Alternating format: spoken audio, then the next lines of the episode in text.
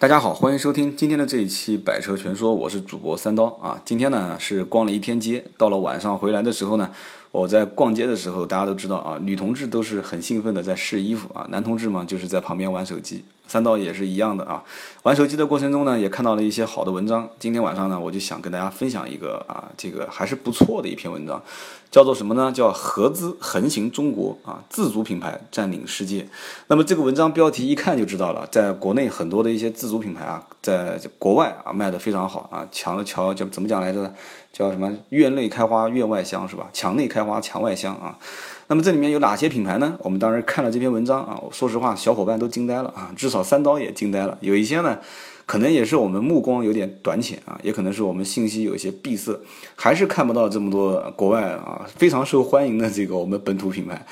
说明这个国外的人还是比较有眼光的啊。我们看一下啊，二零一三年的时候呢，中国汽车对外出口总量是将近一百万啊，接近百万辆，势头非常凶猛啊。百万辆就叫凶猛了，可想而知啊。某些品牌在我们国内很多年前就已经超过百万辆了啊。二零一三年中国对外出口啊才达到百万辆啊，势头很凶猛。反观国内市场的话，自主品牌的生存空间啊，受到合资品牌和合资自主品牌啊，这个说的有点心酸啊。合资自主品牌啊严重威胁，所以呢，市场份额一直是属于下滑阶段啊。在本土受挫的情况下，却能在海外市场实现逆袭。啊，一般讲逆袭的嘛，一般都是某司啊，都是屌丝的逆袭啊，这也可算一种另类的逆袭啊。因此呢，就是我们去看一看国外的市场啊，中国的海外市场主要是集中在这个发展中国家，想打入西欧和美国这些发达国家，还有一段很长的路要走。目前呢，中国车企已经在非洲啊等欠发达地区混的是风生水起啊！你注意这个用词啊，风生水起啊！而这些欠发达地区将是未来几十年汽车增量的这一个主要地区，这个的确是的，我们已经实际上是在这个增量的过程当中的过来人啊！所以呢，大家看一看啊，在非洲除了丰田主导的日本企业这种车型以外啊，其他的车企都没有将精力放在如何打入这个市场。那为什么呢？肯定大家都知道，购买能力嘛，对吧？包括整个的这个基础道路建设啊，相关的一些配套设施，很多原因。但是呢，中国车车企就不同了啊！中国车企十年前啊就已经开始在非洲造汽车，听好了，不是卖汽车，是在非洲造汽车。当然呢，还包括一些配套设施的原件工作。其实我们在很多的这个相关的媒体上都看到过了啊，中国人最喜欢原件。援建这个亚非拉国家啊，比如在非洲修公路啊、造铁路啊、造电力设施等等，哎，我怎么感觉都是在为自己后面的事情做一些铺垫啊？所以呢，不少欧美的厂商啊，喜欢在中国贴牌生产生产车辆啊，但是中国的车企呢，就把这种方法转移到了非洲。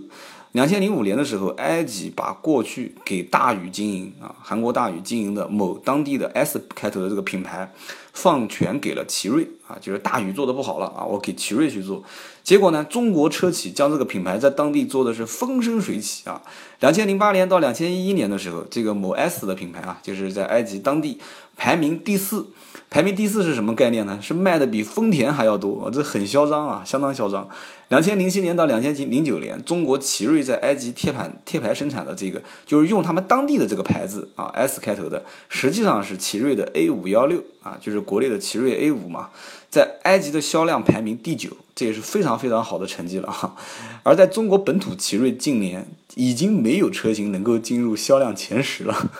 啊，这个销量前十的目标好像长远了一点啊，我们应该。讲奇瑞有没有能进到销量前二十的啊？还真有，奇瑞 QQ 啊。所以呢，两千一三年第一季度，中国奇瑞在埃及贴牌生产的这个 S 开头的品牌啊，呃，有一个叫做瑞虎的1.6啊，大家都非常的感兴趣，在国内也是比较常见的一款车型啊，畅销车型。那么在 SUV 的这个排量，就是这个销量当中排名是第一啊，占有市场份额，大家听好了啊，一定要站稳了，千万别跌倒。排名第一，占市场份额百分之二十一，百分之二十一什么概念哈？SUV 车型十辆车当中有两辆啊，五辆车当中就有一辆。韩国起亚狮跑啊，在当地排名呃销量是排第二啊，所占的市场份额为百分之二十。那也就是说，基本上在他们这个埃及当地是路面上大部分的 SUV 就这两款了啊，狮跑。和这个奇瑞以及其他车型啊，另一家中国车企华晨啊，华晨有一款 V 五的汽车，这个车型销量排第三啊，占市场份额的百分之十六。那么看到这个奇瑞的销量如此乐观之后，两千一二年，许多的中国汽车品牌纷纷涉足埃及的汽车市场，这就跟我们之前了解到的这个事情是一样的。中国人做生意呢是什么样的？中国人做生意是你开一个加油站，我在旁边再开个加油站，然后再开个加油站啊。这个这个犹太人做生意就是你在旁边开个加油站啊，我在旁边开个洗车厂，他开个美容店，啊，这就是中国人做生意。所以，二零一二年中国 N 多品牌涉足埃及市场。那么后面的事情我们就不讲了啊，大家抬到混嘛是最好的哈，啊，然后呢，让人意外的就是在埃及卖的好的中国品牌车型啊，非常非常好的啊，不对，他用的是最啊最好的中国品牌车型是什么呢？是来自厦门金龙的金旅海狮。海狮这款车型，其实这个大家要是上网百度搜一下，也能知道这款车型也是有许多许多的一些非议啊。因为这款车型跟某日本品牌的车型非常非常像啊，几乎是百分之百的还原啊，不敢讲百分之百啊。三刀今天在这边就是随便说说，然后好像也打了一些官司啊，反正最后这个车子还是非常好卖啊，因为价格便宜嘛啊。两千一二年销量排名埃及第十五位。然后呢，吉利的帝豪 EC7 随后跟进，两千一三年三月销量达到顶峰，排埃及车型销量的第六位，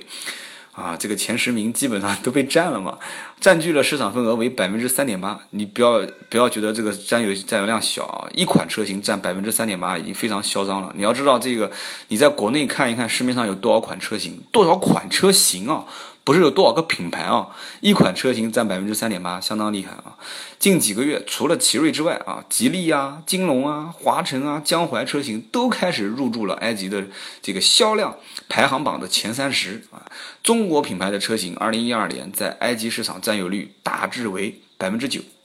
然而呢？啊，这个媒体分析说，这个只是刚刚起步啊，刚刚起步。但是呢，也不是所有品牌在当地都能获得成功啊。就看一看这个埃塞俄比亚，在埃塞俄比亚，力帆、江淮汽车啊，已经与当地的本土品牌进行了合作生产。其实这个合作生产，我估计当地老百姓啊，还是比较认他们当地的一些品牌。所以呢，当时所有的车型都是以埃塞俄比亚的河流来命名。但是二零一二年以后呢，力帆就开始用自己的品牌。结果当地人并不认同，销量是非常的惨淡啊。那么在肯尼亚啊，肯尼亚的这个福田汽车的 SUP 皮卡卖的非常火，福田品牌呢也是发展很迅猛。二零一一年的六月份，福田是用了当地的现代的工厂啊，就是现有的一些工厂。然后到了二零一二年三月份，福田就在肯尼亚有了自己的装配工厂啊，当时投资五千万美金，年产量呢是一万台啊。福田之后呢，奇瑞也在肯尼亚建工厂啊，不过规模没那么大。两千一三年的时候呢，产量为一千台啊。就算如此，中国汽车品牌在肯尼亚的市场占有率达到了百分之二十 啊！看来大家都喜欢这种，就是啊，这个福田汽车大货车啊，然后奇瑞的这个帝豪的非常大的空间啊，然后这个比较中规中矩的这种车型啊，因此啊，不管是通过当地组装，还是直接从中国出口啊，我们在当地的话，中国车就叫做进口车了啊。许多的中国车企已经逐步向非洲国家扩张。通过埃及工厂生产的车辆啊，就是出口到了利比亚、阿塞俄比亚啊，不对，阿尔及利亚啊、苏丹、叙利亚、约旦、沙特阿拉伯、科威特、阿联酋和伊拉克。沙特阿拉伯 好地方啊，旁边我们就挨着这个，包括科威特的旁边，为什么不出口到迪拜啊？啊，我非常喜欢看这个迪拜的车辆啊，一辆布加迪威龙旁边放一辆奇瑞，当时我估计还是非常拉风的啊。所以说呢，这个是非常成功的一个案例啊。另外呢，奇瑞在伊朗的工厂也不得不提啊。这个厂呢，两千零六年开始投产啊。然后呢，风云二这个车型上个月的销量冲到了该国的第四位，在伊朗排第四，相当强悍。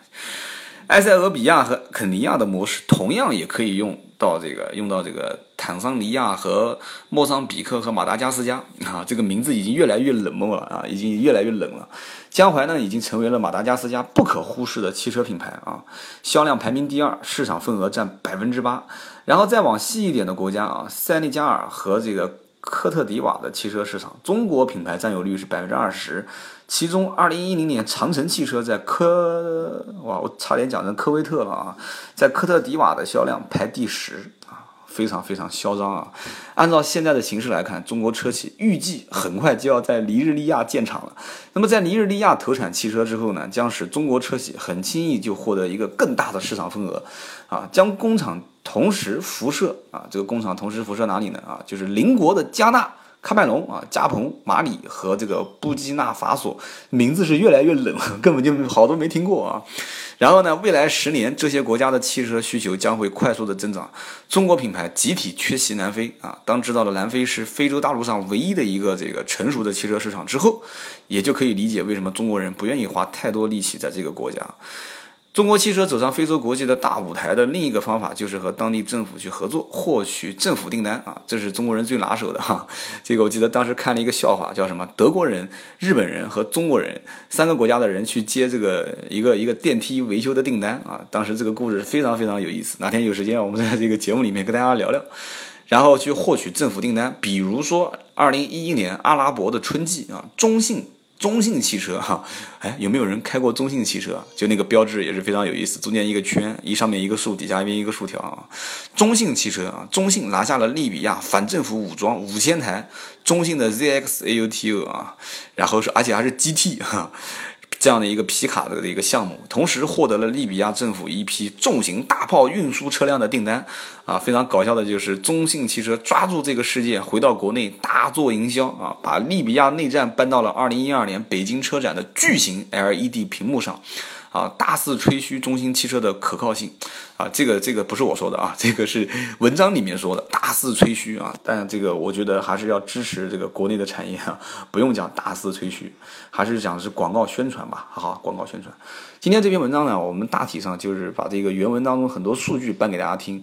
嗯，应该讲三刀还是非常非常受启发的，因为。如果没有这样一篇文章，我相信在国内很多的一些媒体上面找不到这种相关的一些内容，能看到在国外的一些市场上面中国车辆的一些反应啊，一些市场反应。我最近呢，在朋友圈里面也是分享了很多我们全球各地的一些听友啊，包括后面还有呢，我的这个手机相册里面还有很多没发，很有意思啊，包括巴勒斯坦的、巴基斯坦的啊，包括在伊拉克的 啊，包括在印度的很多的一些留学生的朋友，还有一些工作的朋友发了很多的一些车辆给我。其实我也看到了，他们也比较怀念国内的一些车型，在路上有的时候也会拍一些啊，国内的车型在上着这个国外牌照啊，在路上面停在路边。我呢也很想知道国外的一些这种，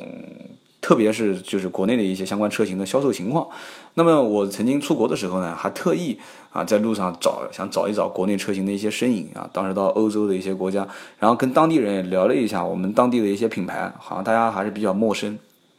所以呢，我觉得就是最近这两年，国内的自主品牌的销量已经出现了，最起码在十万到十五万的区间。其实以前我一直以为是在五到七万、七到十万之间，已经在十到十五万这个区间。大肆的有了销量的增长，而且出现了非常多的逆袭的车型啊，卖的非常好的一些品牌和车型，而且在微信上有很多听友咨询的一些车辆都是在这个价位区间，而且可能自己已经基本上就准备掏腰包准备定了，只不过想听听我的意见。当然了，其实听我的意见只是想给你一个认可啊，我也能理解。所以今天这一期呢，我们也轻松一点，就聊一篇这个文章啊，叫做《合资横行中国，自主占领世界》啊，这个应该是叫车主之家的一篇文章，写的非常好。那么再次跟大家分享了一下。好的，最后呢做个小广告啊，大家欢迎订阅三刀的订阅号 A B 的 B 五四五八五九，或者搜索中文百车全说。那么同时呢，我的私人微信号 A B C 的 C 五四五八五九。呃，这个私人微信号呢不多了，大概还有一千多个名额，因为一共是五千个人上线，